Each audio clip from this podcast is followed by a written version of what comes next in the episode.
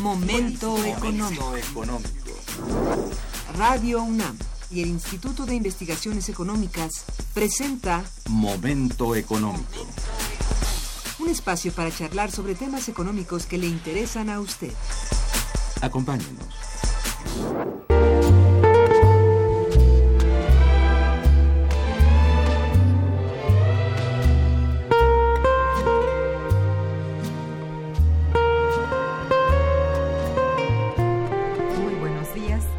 Bienvenidos a Momento Económico, coproducción del Instituto de Investigaciones Económicas y Radio Universidad. Les saluda Irma Manrique, investigadora del Instituto de Investigaciones Económicas, hoy jueves 2 de febrero de 2017. El tema que abordaremos el día de hoy es Centenario de la Constitución Política de los Estados Unidos Mexicanos. Para ello contamos con la muy valiosa presencia del maestro, muy amigo nuestro, el, el, el maestro Humberto Hernández Haddad. Sea usted bienvenido, maestro. Buenos días. Buenos días, doctora Manrique.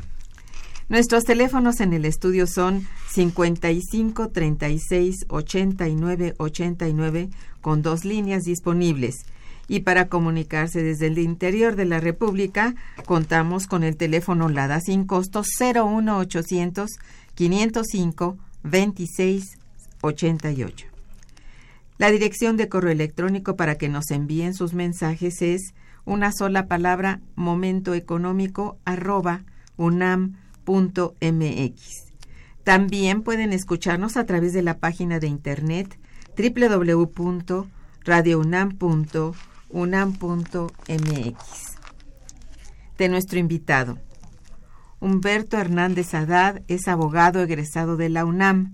Obtuvo en 1972 el Premio Nacional Presidente Benito Juárez con el trabajo jurídico Análisis Constitucional de las Leyes de Reforma.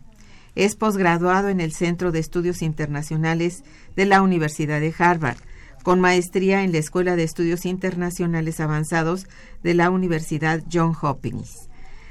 Ha sido diputado federal en dos ocasiones, presidente de la Comisión de Ciencia y Tecnología de la Cámara de Diputados, senador de la República, presidente de la Comisión de Relaciones Exteriores del Senado, secretario de Asuntos Internacionales del CEN del PRI, cónsul general de México en San Antonio, Texas, es articulista en varios periódicos y revistas de México y del extranjero.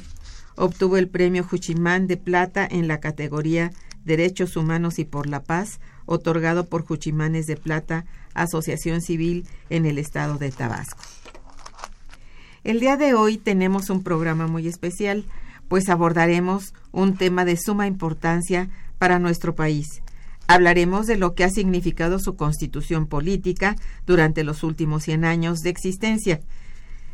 Nuestra Carta Magna establece la dirección sobre la que debe transitar nuestro país a través de sus diferentes asuntos, tanto nacionales como internacionales, de corte político y económico, teniendo como elemento central al ciudadano mexicano. Pues bien, para comenzar pregunto a nuestro invitado, el querido maestro Hernández Haddad, cuáles son las principales vicisitudes a las que ha hecho frente nuestra Constitución de 1917 hasta lo que va de este 2017?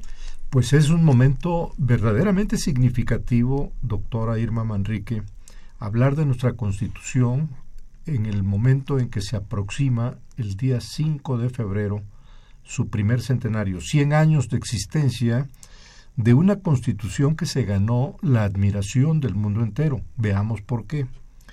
En primer lugar, porque no fue una constitución más, fue una constitución innovadora que planteó la existencia de un constitucionalismo social, esto es, además de las garantías individuales, introdujo las garantías sociales que definieron que el papel del Estado mexicano no era neutral, que el papel del Estado mexicano era como tutelador de las garantías sociales de los sectores vulnerables, en el entendido de que el marco constitucional mexicano le dio tutela a las demandas sociales de campesinos y obreros.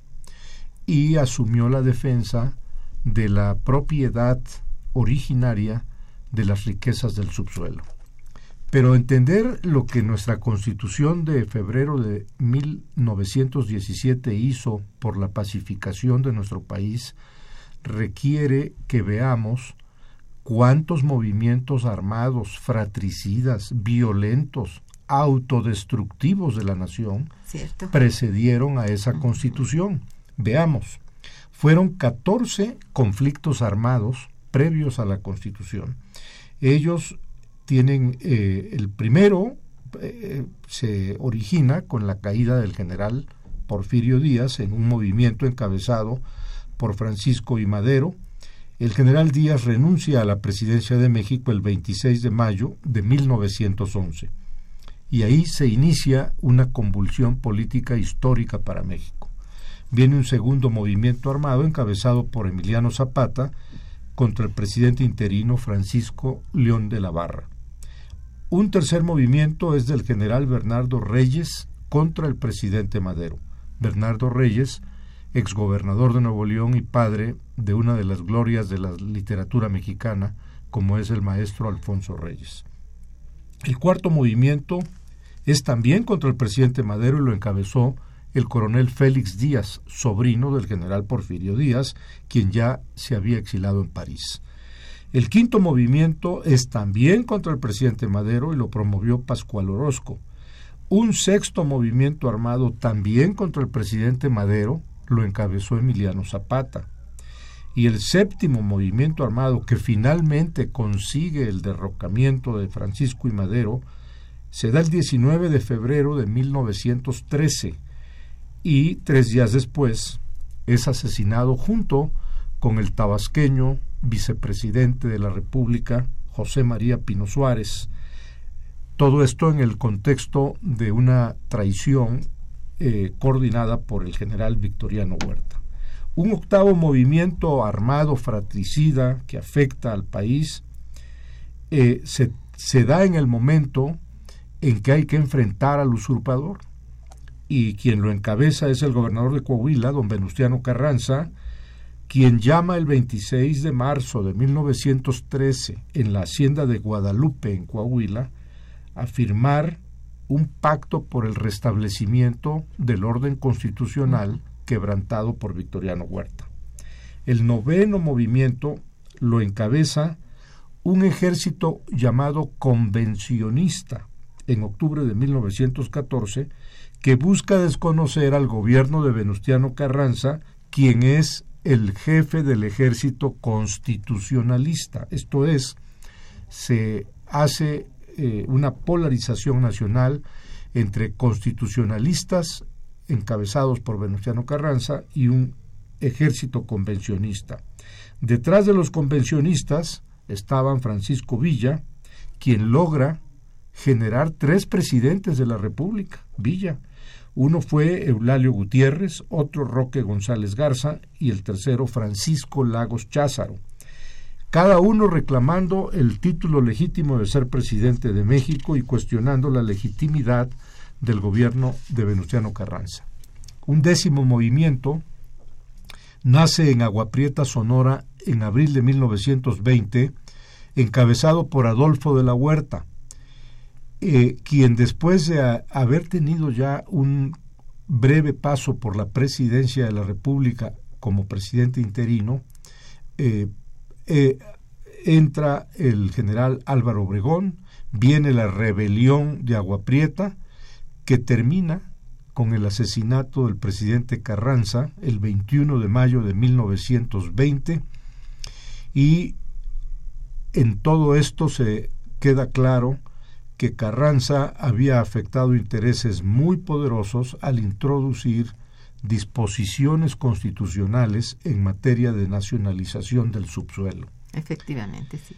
El décimo, undécimo movimiento militar también lo encabeza Adolfo de la Huerta porque no queda conforme con seis meses que había tenido como presidente interino entre Carranza y Obregón, busca ser de nuevo presidente, se revela contra Álvaro Obregón, teniendo el apoyo de casi el 80% del ejército, y es derrotado. A esa rebelión se le conoce en la historiografía mexicana con el nombre de la huelga de los generales y eh, da paso luego a un duodécimo movimiento militar de muy eh, eh, aleccionadora experiencia de cómo no incurrir en ese tipo de luchas fratricidas y fue la guerra cristera. La guerra cristera sangrienta azotó a México en 1926 y terminó hasta junio de 1929 durante la presidencia de don Emilio Portes Gil. Un decimotercer movimiento militar fue el antireeleccionista jefaturado en 1927 por los generales Arnulfo Gómez y Francisco J. Serrano, que buscaban impedir la reelección de Álvaro Obregón al terminar el mandato de Plutarco Elías Calles. Ambos militares, Arnulfo R. Gómez y Francisco J. Serrano, mueren eh, eh, eh, en distintos puntos de la geografía nacional y luego también Álvaro Obregón es asesinado en el contexto de la lucha antireeleccionista y la guerra cristera. Y el decimocuarto movimiento militar, que podría ser ya el último en este contexto de preconstitución del 17 y el nacimiento de la constitución del 17 dando sus primeros pasos en un país convulsionado por la violencia, es el, el, el movimiento militar que el 4 de marzo de 1929 encabezan el general Gonzalo Escobar en Sonora, el general Marcelo Carabeo en Chihuahua, el general Roberto Cruz en Sinaloa y Durango, junto con otros rebeldes que agitan en diversas entidades de la República y finalmente el presidente Emilio Portesil consigue sofocar esa rebelión en julio de 1929. De manera que de esos 14 movimientos de conflicto, violencia, que alteraron el orden constitucional y la vida del país, eh, nace el mérito de la Constitución de 1917, que ha sido un instrumento fundamental para darle instituciones y estabilidad política al país, elemento esencial para el desarrollo de los países. No existe un modelo económico que haga el milagro de que las naciones puedan progresar si no tienen una institucionalidad y una estabilidad que permita que el trabajo de las personas, las familias, las empresas, los sindicatos, eh, entren a un proceso de acumulación de eh, prosperidad sostenida. Ese es un logro fundamental que la Constitución de 1917 ha traído a 100 años de existencia en nuestro país. Entonces puede decirse que la constitución política de los Estados Unidos mexicanos ha logrado salvaguardar la soberanía nacional en el escenario de interacción económica como es el que nos encontramos actualmente. Sí, sin duda. De hecho, la estatura internacional de México adquiere eh, una dimensión de altísima respetabilidad en la medida en que sus preceptos constitucionales van siendo conocidos por la comunidad internacional. Baste citar que eh, aspectos relevantes del constitucionalismo social mexicano fueron llevados por el presidente Woodrow Wilson como suyos a la firma del Tratado de Versalles para dar fin a la Primera Guerra Mundial en 1918. Eh, esos puntos eh, que el presidente de Estados Unidos, Woodrow Wilson, lleva a París para la firma del Tratado de Versalles, demuestran que el pensamiento constitucional de México era realmente respetado por el mundo. Eso es. ¿Cuáles son, eh, a su modo de ver, su opinión y su conocimiento, los ejes fundamentales sobre los que está construida nuestra constitución política?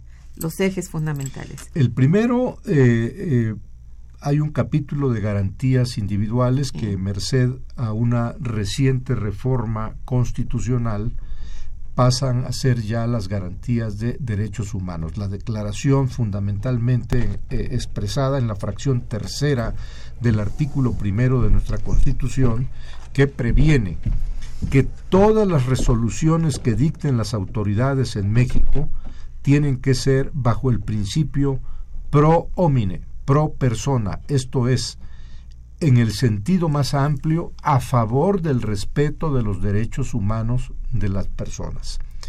Eh, una aportación importante del constitucionalismo mexicano es en materia de política exterior los principios rectores de la conducta internacional del Estado mexicano consagrados en la fracción décima del artículo 89 constitucional que establece que México tiene siete principios que norman su actuación ante el mundo.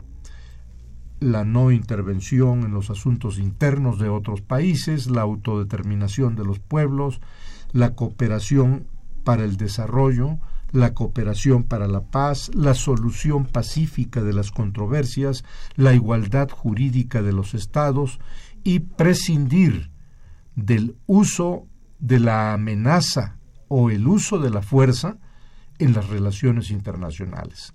Esos son principios constitucionales consagrados como eh, cimientos que no pueden ser sustituidos y menos ignorados porque así lo dispone nuestra constitución y no es un poema, es la ley suprema.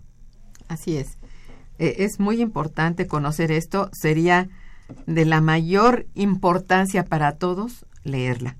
Es esto algo que, bueno, a los alumnos siempre se les, se les aconseja conocer las garantías individuales, pero también sus obligaciones y todas están plasmadas en este importante documento nuestro. Vamos a hacer un breve eh, puente musical y regresaremos. Quédense con nosotros. Está escuchando Momento Económico.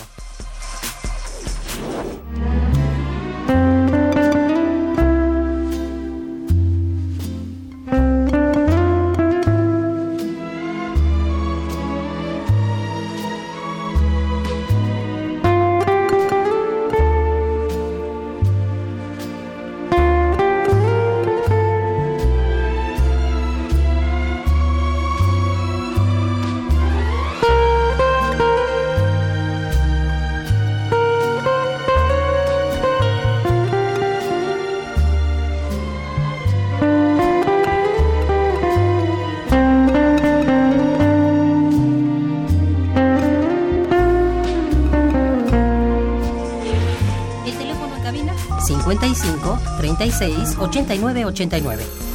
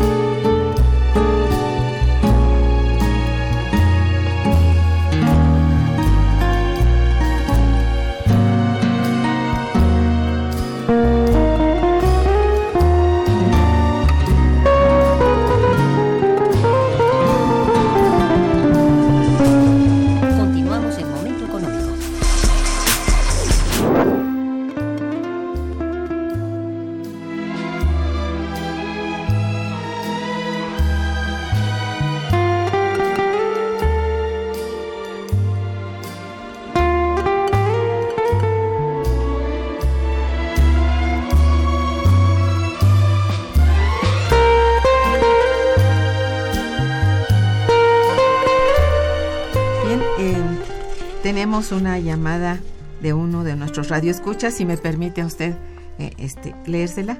Él, bueno, felicita al invitado, por supuesto, dice, es muy interesante, y el programa también. Dice, ¿qué vamos a festejar de la Constitución de 1917 si ya está toda mutilada? Necesitamos cambiar nuestro sistema político y económico para poder salir de la situación que hoy vivimos, ya que los que han cambiado o modificado la Constitución terminaron con las garantías de nuestra sociedad. Su es, opinión. es entendible, Sí. es entendible eh, lo que eh, refleja el sentimiento de quien ha hecho esa llamada en cuanto a qué tanto ha cambiado el sentido original de la Constitución de 1917 con la que hoy en el año 2017 se encuentra vigente. Para empezar, eh, la del 17 tenía 5.000 palabras, la del 2017 ya va en 60.000 y ha sufrido cerca de 600 reformas, adiciones, modificaciones que eh, han creado un texto que algunos tratadistas consideran es excesivo y consigna aspectos que debieran estar consagrados en leyes federales y no en el propio texto constitucional, que como decía Carl Schmitt, el teórico constitucionalista alemán, eh, las constituciones deben de ser exageradamente breves y cortas en sus disposiciones. Y ponía él de ejemplo la Constitución de Estados Unidos, que ha sufrido muy pocas enmiendas y que es realmente un texto de, excesiva brevedad. Eh, pero cada nación tiene con respecto a su orden constitucional su idiosincrasia. Y yo creo que ante esta llamada de quien eh, considera que la Constitución ha perdido ímpetu, pues ese es el desafío, que el pensamiento constitucional de México encuentre un punto de adaptación a la nueva realidad que plantea el modelo macroeconómico que a nivel mundial, llamado neoliberalismo, ha venido avanzando, no solo en México, ha venido avanzando a nivel planetario e incluso Ciertamente. introduciendo eh, alteraciones en el funcionamiento del orden internacional. Eh, algunos estudiosos del neoliberalismo consideran que todo esto es eh, parte de una marcha más amplia en un nuevo ciclo civilizatorio que reconcilie los modelos económicos con los nuevos modos de producción, los cambios tecnológicos y eh, una nueva relación entre el Estado, el mercado y las personas, los ciudadanos. Así es, sí. Estoy totalmente de acuerdo con usted. Eh, bueno, entonces, ¿cómo está estructurada nuestra constitución actualmente? Es decir, ¿cómo es que logra en un solo documento prever, regir y tener respuestas sobre muy diversas circunstancias?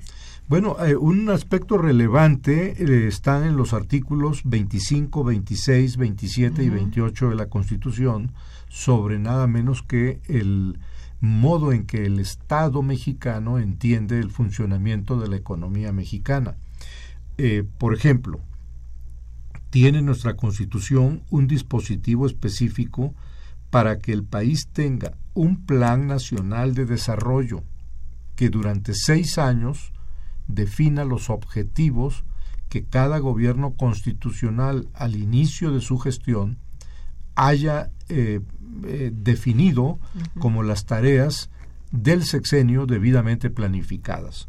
Ahí tenemos pendiente esa asignatura, especialmente en tiempos de carencias de recursos, en donde es necesario doblemente planificar para estirar los recursos y alcanzar las metas en el tiempo con el tiempo, costo y calidad que los países pueden hacer las cosas cuando tienen un plan de trabajo, un plan nacional de desarrollo. Eh, el aspecto planificación del desarrollo consagrado en nuestra Constitución es una de las tareas pendientes que yo creo muy pronto va a tomar una gran relevancia por el nuevo contexto internacional que estamos viviendo. Eh, otra definición importante que tiene nuestra Constitución es que la rectoría del desarrollo en México la tiene el Estado.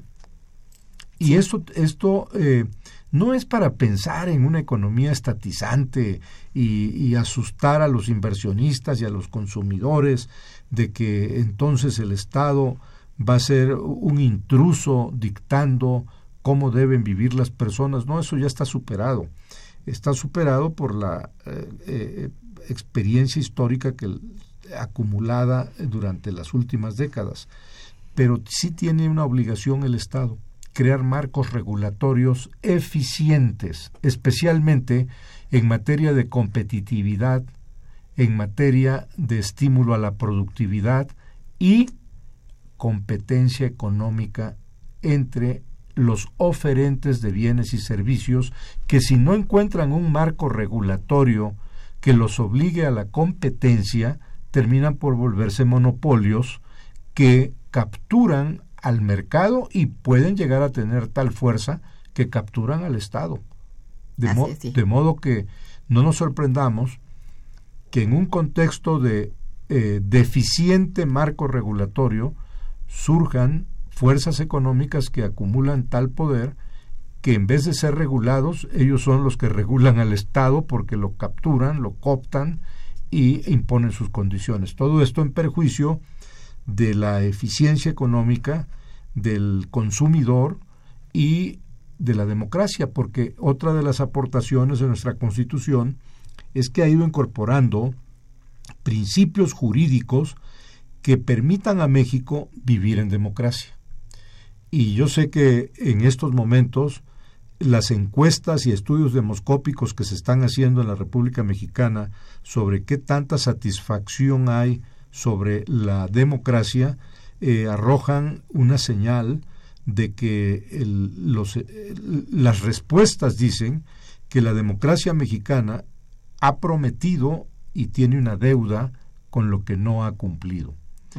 Esa democracia mexicana que tiene una deuda en materia de empleo, de seguridad social, em, que de calidad educativa, eh, de cuidar las habilidades productivas de las nuevas generaciones.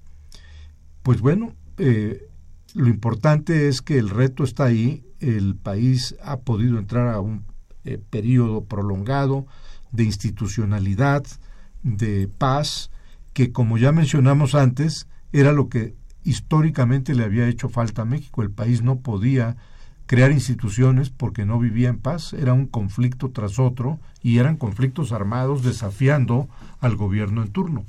Hay que aprovechar esta eh, eh, condición privilegiada de institucionalidad que tiene México para ir resolviendo de manera eficiente las carencias que se tienen y que realmente la democracia mexicana cumpla con sus promesas. Efectivamente.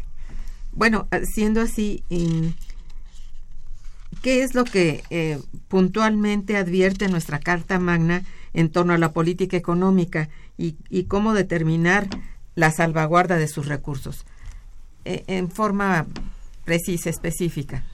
Pues la, salvaguarda de los recursos no solamente la da la Constitución, sino las leyes federales bueno, sí. que de ella van emanando. Y, y, en eso eh, pues el papel del Congreso eh, a nivel federal y de los congresos de los estados en la jurisdicción de las entidades es fundamental. Que haya una actividad legislativa que cumpla con el eh, necesario principio de adaptación a nuevas realidades sociales, a nuevas realidades internacionales, que que vemos no ha habido un mundo estático, han estado ocurriendo muchas cosas y los congresos tienen una gran responsabilidad en crear condiciones de regulación y legislación que le permitan al país tener un funcionamiento eficiente. Así es cierto.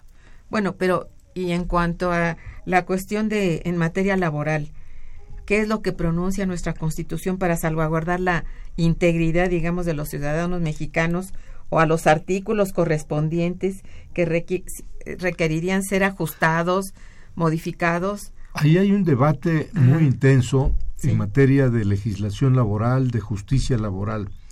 Pero si algo le ganó a la Constitución de México de 1917 admiración mundial, es el artículo 123 constitucional que consagra los derechos de los trabajadores, las obligaciones patronales, las garantías a los patrones en la relación con los trabajadores y la tutela del Estado mexicano a los derechos de los trabajadores y sus prestaciones sociales.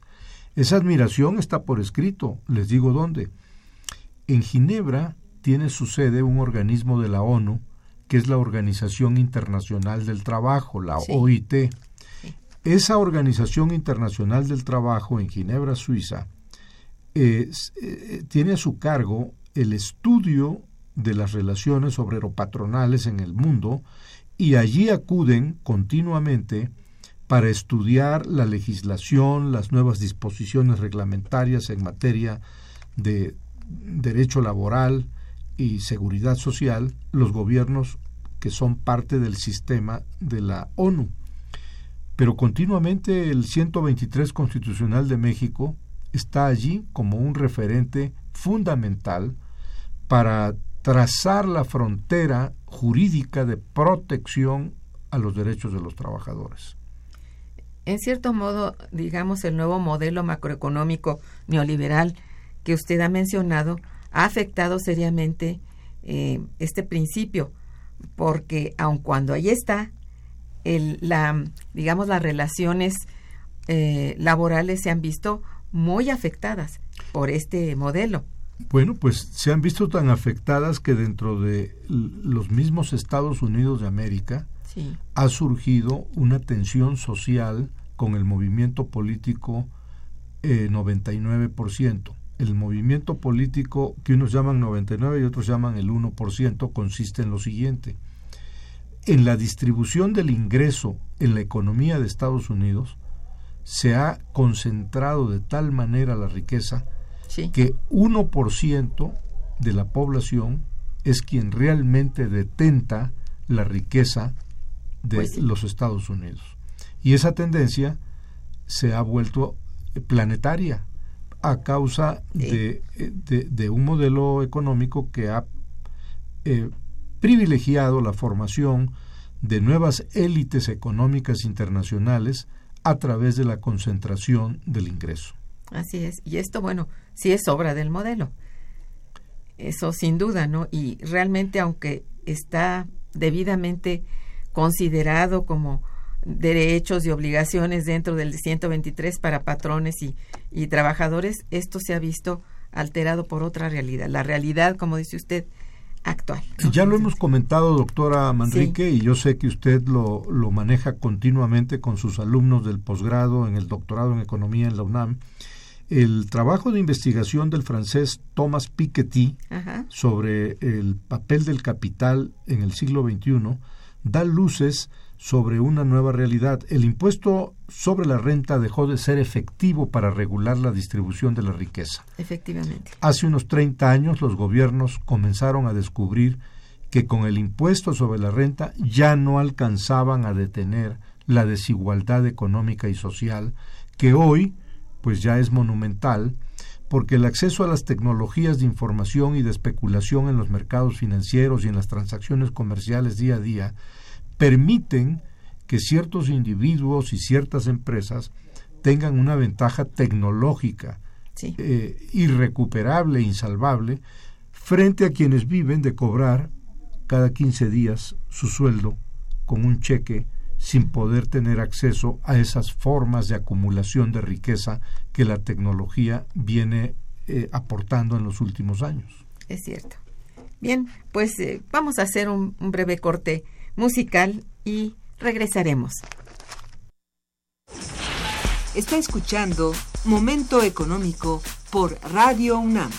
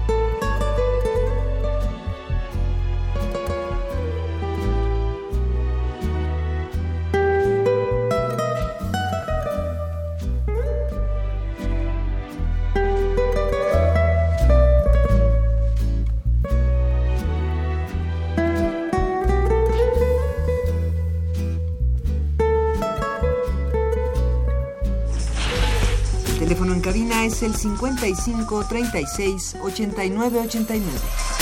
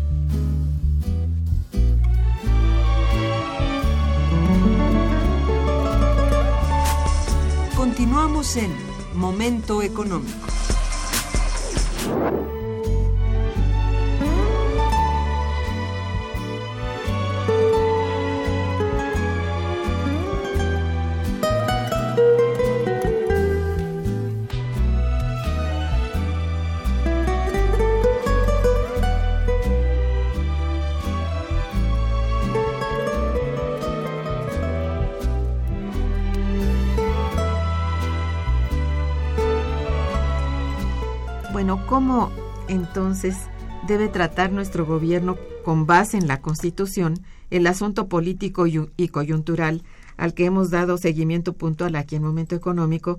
Me refiero a la relación bilateral con el gobierno de Donald Trump. Pues es un fenómeno mundial. eh, lleva tomó posesión el día 20 de, De enero, enero. en la ciudad de Washington, Distrito de Columbia. Y si vemos cuántos días han pasado, pues eh, van 13 días. A 13 días, todavía no cumple dos semanas y está en el centro de la atención mundial. Eh, yo eh, creo que hay que ver el fenómeno Trump con mucha calma, sin entrar a lo que innecesariamente es un proceso de aceleramiento de tensiones bilaterales. Hace falta una perspectiva diplomática más amplia, de largo alcance, de mayor contenido político, esto es, eh, con una visión geopolítica estratégica Sí, sí. que va más allá de las fronteras de México y tiene que definir dónde están los aliados de México para este nuevo ciclo de relaciones bilaterales. Esto es, en dónde están las fuerzas internacionales con las que nuestro país tiene que formar alianzas ante la nueva realidad bilateral. Y he encontrado entre las cosas que han escrito ilustres mexicanos, he encontrado una que me gustó y quisiera citar, y es del historiador don José Iturriaga.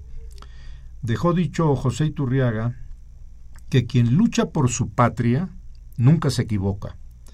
Quien lucha por su partido puede o no puede tener razón, porque la noción de la nación es muy superior a la noción del partido. Repito, la noción de nación es muy superior y más grande que la noción de partido. Una lleva la emoción por la patria, la otra lleva la pasión por el partido. Y hoy, en este momento, lo que urge es que prevalezca el interés de México, el interés nacional. Un interés que debe de tomar como referente histórico que este país ha luchado mucho por consolidar la paz entre los mexicanos y hay que defenderla. De modo que cualquier situación que surja debe de ser vista con la tranquilidad de que México ha tenido una vocación pacifista acreditada ante el mundo, de que México no ha agredido a nadie en la comunidad de estados, de que ha ido construyendo con grandes sacrificios sus instituciones, eh, que va a tener el próximo día 5 de febrero 100 años de vigencia de un texto constitucional Sí. que ha hecho aportaciones importantes civilizatorias en las relaciones entre países y países y entre Estado y ciudadanos. Y con esa tranquilidad, con una visión política que, repito, debe de buscar espacios internacionales con alianzas que le aporten a México recursos y herramientas para lo que se ve venir va a ser una relación bilateral donde todo tendrá que terminar en una ecuación de costo, riesgo, beneficio, especialmente en materia de cambios económicos. Va a ser el mercado internacional el que defina quién tiene razón, si los costos de producción de un país pueden ser suprimidos porque están siendo innecesarios, si el trabajo de los mexicanos es o no necesario, todo eso lo va a decir el mercado. Van a ser leyes económicas internacionales Sí. con el peso de la realidad del, del mercado las que definan qué tan necesarios realmente somos los mexicanos en el contexto de la economía internacional, con base en nuestro trabajo y sin jamás haber tomado ventaja indebida de nadie. Esto requiere también, ahora sí, voltear los ojos de veras este, con una gran intención, bueno, creadora hacia adentro del país. Esto es cierto, ¿no? Porque tenemos los elementos. Es muy importante para entender la relación bilateral con Estados Unidos observar qué pasa cuando gobierna un partido el Partido Demócrata y qué pasa cuando los republicanos llegan a la Casa Blanca. En el caso de un gobierno republicano, es necesario tener en claro que ellos siempre han privilegiado el apoyo al sector financiero y bancario. Además, en esta ocasión ya han anunciado un incremento al gasto en la defensa y al presupuesto aeroespacial. Se ha hablado ya, ya está anunciado, de una reforma profunda a sus Fuerzas Armadas con ampliación presupuestal. Esto va a beneficiar a los productores de armamento, a las compañías de seguridad. También han anunciado que no van a apoyar energías eh, limpias. Creen en la conveniencia de seguir el consumo de energías fósiles, concretamente petróleo y gas, más el petróleo y gas esquisto llamado en inglés shale. A diferencia del anterior gobierno demócrata que había enfatizado el uso de energías renovables, ahora se llega a una política petrolera directa desde Estados Unidos. en el sector financiero, donde los republicanos siempre han tenido un espacio histórico, buscarán una menor regulación al sistema bancario estadounidense. Es de prever que van a desmantelar las reformas financieras introducidas por el Congreso en Washington con la llamada ley Dodd-Frank. Dodd por el senador Christopher Dodd, que la copatrocinó. Em, van a buscar renegociar los acuerdos comerciales, no solo el Telecán, van a tener eh, una evidente eh, ronda de negociación comercial con China, que es el gran actor eh, en el comercio mundial especialmente en la importación de insumos claves, materias primas. Y en el aspecto industrial, los demócratas siempre se caracterizan por estar cerca de los sindicatos estadounidenses, los republicanos no. La política económica que vemos se acerca ahora es eh, obligar a ciertas empresas a repatriar utilidades. Se calcula que hay alrededor, dicho en inglés, alrededor de 3 trillones de dólares, trillones anglosajones, 3 trillones de dólares no repatriados por corporaciones transnacionales estadounidenses y que el nuevo gobierno estadounidense les va a plantear lo que en inglés llaman Repatriation Tax Holiday, que es un impuesto temporal que va a invitar a esas corporaciones a que regresen sus 3 trillones de dólares que no han querido repatriar y que mantienen en paraísos fiscales alrededor del mundo para reactivar la planta industrial estadounidense. Y ahí va a ser el mercado el que va a definir qué tanto la planta industrial estadounidense necesita o no a los mexicanos. Y no hay no hay prisa. No tengamos prisa porque sabemos que sí los necesitan y que tienen un valor estratégico importantísimo en la estructura de costos industriales que hace competitiva a la industria estadounidense. Definitivamente, así es, sí. Entonces, pero de todos modos, a lo que me refería hace un momento es a lo a lo que tiene que hacer México. Es decir, en este momento voltear los ojos hacia adentro y, y bueno, darle fuerza al mercado interno. Acabo, acabo de terminar de ver el último trabajo del doctor Henry Kissinger titulado muy provocativamente Paz o Guerra Mundial. El doctor Kissinger a sus 92 años de edad dice que las posibilidades de un nuevo ciclo de paz son reales, pero que también las posibilidades de una nueva guerra son reales. Y él eh, identifica cuatro fuerzas en movimiento. Y aquí en México tenemos que ver cómo acomodamos la defensa de nuestros intereses nacionales frente a ese choque de cuatro fuerzas mundiales. La primera es la fuerza del interés político y geopolítico de los Estados Unidos con sus valores de democracia al, frente.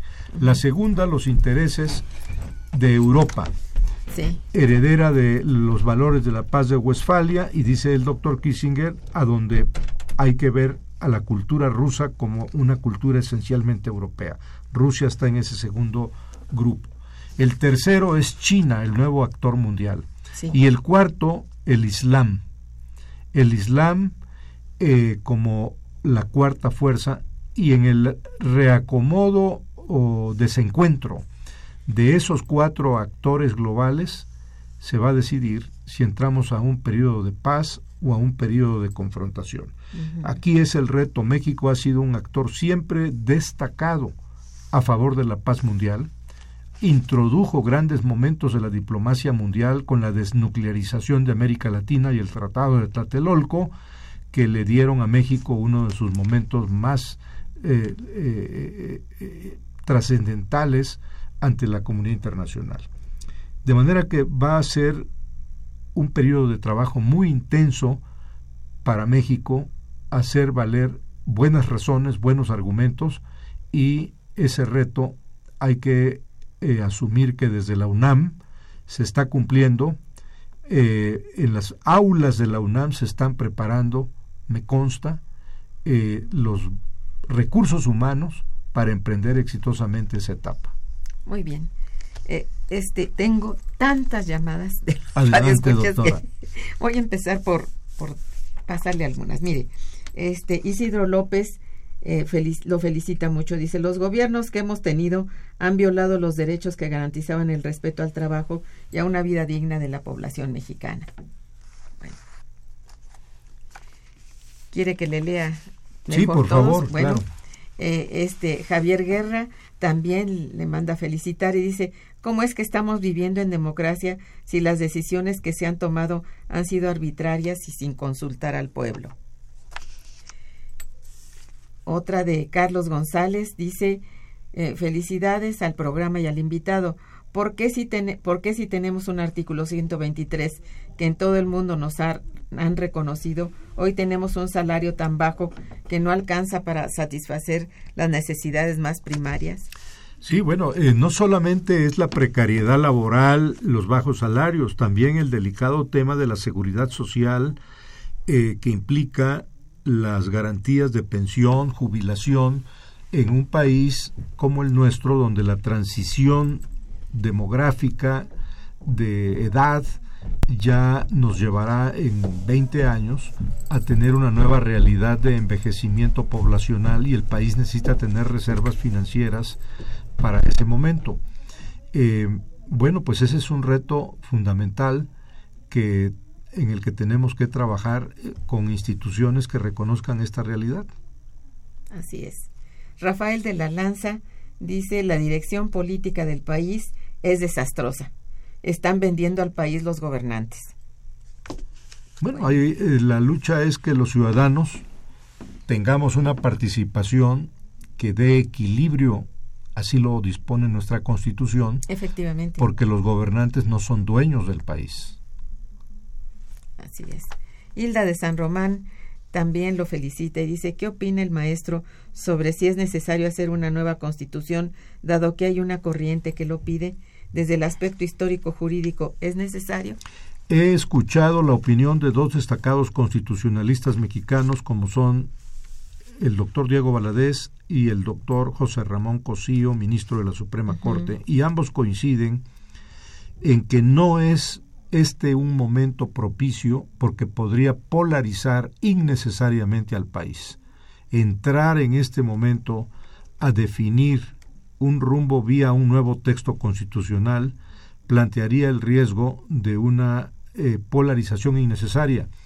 Además de que nuestra Constitución tiene un mecanismo que técnicamente, en técnica jurídica se llama, tiene un dispositivo para adaptarse y autorreformarse que es el constituyente permanente, que es el órgano reformador de la Constitución que está establecido dentro del texto constitucional para, sin necesidad de autosuprimirse, tener la capacidad de autorreformarse. Eso es.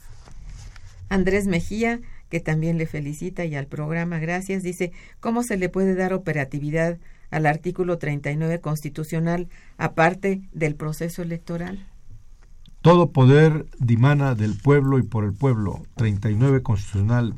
Pues efectivamente, por eso eh, los ciudadanos tienen que verse a sí mismos con la cuota de poder que la Constitución nos otorga a cada uno en lo individual y no existe ninguna disposición legal para que nadie pueda reclamar que tiene títulos o poderes superiores al que otro ciudadano en igualdad de circunstancias tiene bajo la protección de nuestra Constitución. Pues sí. Sebastián de Huerta, de la Huerta, felicita, le felicita a usted y al programa. Dice, con la iniciativa de Adolfo de la Huerta se introdujo el reparto de las utilidades a sus trabajadores. Es cierto, y qué bueno que nos esté escuchando el bisnieto del expresidente de México, don Adolfo de la Huerta. Un saludo a Sebastián, brillante joven intelectual mexicano. Bien, dice, una de las causas de la, de la revolución la huertista fueron los tratados de Bucareli. Sí, pues bueno, no nos dio tiempo de mencionar eso, eso requeriría toda una sesión muy larga para estudiar qué fue lo que ocurrió en las negociaciones de los llamados tratados de Bucareli. Muy bien. Guillermina Castillo le felicita la claridad con la que habla de la Constitución. Eh, que por cierto, le agradezco a Sebastián de la Huerta y a su padre que ellos me permitieron tener un ejemplar del texto completo de lo que se firmó en la negociación de los llamados tratados de Bucareli en inglés y en español. Un saludo a la familia de la Huerta. Muy bien. Nicolás Cruz también le felicita por su labor en el análisis de la Constitución. Pues en nuestras labores como egresados en nuestra alma mater, la UNAM, que hoy más que nunca veo que es una universidad llamada a estar en el centro de la defensa de los intereses de México. Así es. Bueno, José Carlos Gil, Gil dice, antes que nada hay respeto para las opiniones, pero parece que el invitado está de acuerdo con las políticas neoliberales que tanto han dañado a nuestra Constitución. Bueno, no estoy de acuerdo, evidentemente, ya lo dejé muy en claro. Yo creo que no. Eh, lo que no hemos logrado es que frente a esa transnacionalidad corporativa que ha tenido la capacidad de implantar el consenso, el llamado consenso de Washington, que es un programa de 10 puntos económicos, que avanzó en todo el mundo. Eh, eh, frente a eso, sigue pendiente la respuesta mexicana. ¿Cuál es. la respuesta que desde el sistema político y el sistema jurídico mexicano podemos dar para tener una, eh, un equilibrio entre los derechos del ciudadano, la acción del Estado y la fuerza del mercado. En ese triángulo, Estado, mercado, ciudadano, tiene que surgir un nuevo equilibrio porque es evidente que las condiciones de injusticia social están a la ah, vista y, en algunos países ya no las pueden gestionar pacíficamente. Hay movimientos de inconformidad social en ascenso en una gran cantidad de países. En muchas partes del mundo, es cierto. Eh, en su opinión, ¿qué es lo que haría falta agregar a nuestra Constitución que está cumpliendo 100 años? ¿Usted cree que habría que agregarle algo? Sí, estoy convencido de que la tarea de nuestra Constitución es inacabada y que ante nuevas realidades tiene que haber nuevas respuestas constitucionales. Y no le pongamos nombre, propongamos mejor que el país tenga una mirada eh, creativa frente a nuestro texto constitucional, que en medio de tantas presiones y una trayectoria eh, eh, en la que han habido dos guerras mundiales, acechanzas externas, tensiones internas, ahí está, a 100 años de distancia, lista para el próximo día 5 de febrero, ser objeto de un festejo por sus 100 años de existencia. Dice aquí José Antonio Márquez, ¿cuál sería una forma de honrar nuestra Constitución del 17. Yo creo que sería bueno escuchar a los diputados, senadores, legisladores y magistrados que bajan sus salarios dadas las condiciones económicas que hoy padecemos. Es un clamor nacional eso, que se escucha en todo el país. pues la mejor manera de respetar nuestra constitución y honrarla es que se diga que somos un país que vive en el marco de la constitución cumpliéndola y los primeros que están obligados a cumplirla son los que juran levantando la mano derecha el día que toman posesión de un cargo municipal, estatal o federal en los poderes legislativo, ejecutivo y judicial. Levantan la mano y hacen solemne juramento de cumplir y hacer cumplir esa constitución. Sí, es cierto. Bien, lamentablemente el tiempo se nos agotó. No sabe cuánto le agradezco su presencia y esta, eh, bueno, este punto de vista, estos puntos de vista tan importantes y su eh, conocimiento de la historia de la Constitución ha sido muy útil para nosotros y para todos nuestros radioescuchas. Un gran gusto de estar con usted, doctora Irma Manrique. Muchas gracias. Le agradezco. Gracias a nuestros radioescuchas también por su atención y su participación. En los controles técnicos, Socorro Montes Morales, gracias. En la producción, Araceli Martínez y Santiago Hernández, gracias. En la coordinación y conducción de este programa, Irma Manrique, quien les desea muy buen día y mejor fin de semana. Gracias.